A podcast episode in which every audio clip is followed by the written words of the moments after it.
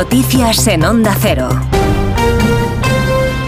Buenas noches. Supervivientes y familias de rehenes del ataque de Hamas del 7 de octubre acuden hoy a La Haya para entregar al fiscal de la Corte Penal Internacional documentos relativos a delitos como la, la toma de rehenes, la desaparición forzada o delitos sexuales. Por su parte, el presidente de Egipto ha protagonizado una cumbre en la que ha participado el jefe de la CIA, el primer ministro de Qatar. También han estado presentes el jefe del Mossad y el jefe de la inteligencia de Egipto para lograr un alto al fuego en la franja que permita la protección de los civiles que se encuentran en el enclave. La reunión llega entre amenazas del gobierno de Israel de lanzar una ofensiva a gran escala sobre la localidad gazatí de Rafah, un reducto del sur de la franja, cerca de la frontera con Egipto, en el que se agolpan más de un millón de palestinos que han estado huyendo en estos meses de los ataques del ejército de Israel. El secretario general de las Naciones Unidas, Antonio Guterres, ha expresado su profunda preocupación por el deterioro de las condiciones y la seguridad de la franja. Uh,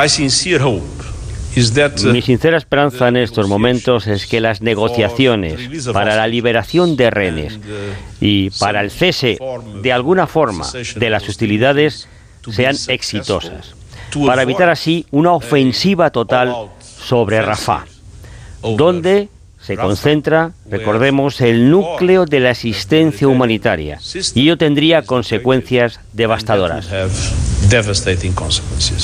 El gobierno de Sudáfrica ha solicitado al Tribunal Internacional de Justicia que vigile si la decisión anunciada por Israel de ampliar su operación militar sobre Rafah puede suponer nuevas violaciones de derechos de los palestinos.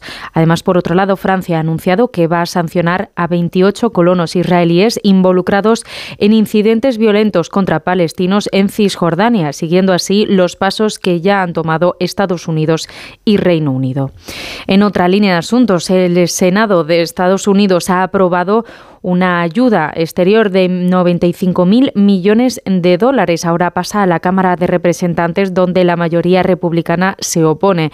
El paquete incluye 60.000 millones de dólares para Ucrania y 14.000 millones de dólares para Israel, además de 10.000 millones para ayuda humanitaria, incluida en Gaza. Corresponsal en Estados Unidos, Agustín Alcalá.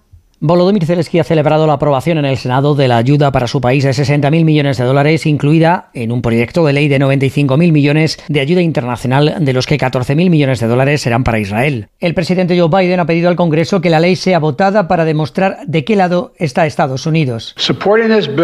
Apoyar esta ley es enfrentarse a Putin y oponerse a ella es hacerle el juego, porque si no frenamos el apetito de Putin por tener el poder y el control en Ucrania, no se conformará solo con Ucrania.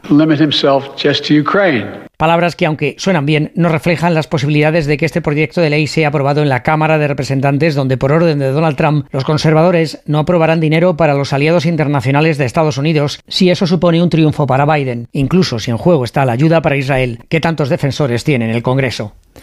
En nuestro país, el Gobierno ha recuperado la línea de avales del ICO para la compra de vivienda. El Consejo de Ministros ha fijado las condiciones para que los jóvenes de hasta 35 años y las familias con menores a su cargo puedan acogerse a este mecanismo que no termina de gustar a sumar. Margarita Zavala. Nueva crisis dentro del Gobierno, ahora a cuenta de la vivienda. La ministra Isabel Rodríguez acaba de aprobar una partida para que el ICO pueda ayudar a los jóvenes y a las familias con hijos menores que quieran comprarse una casa va dirigido a las personas que vayan a acceder a la compra de su primera vivienda para que sea habitual y permanente. Serán para los jóvenes de no más de 35 años y también para las familias, como antes dije, con menores a cargo.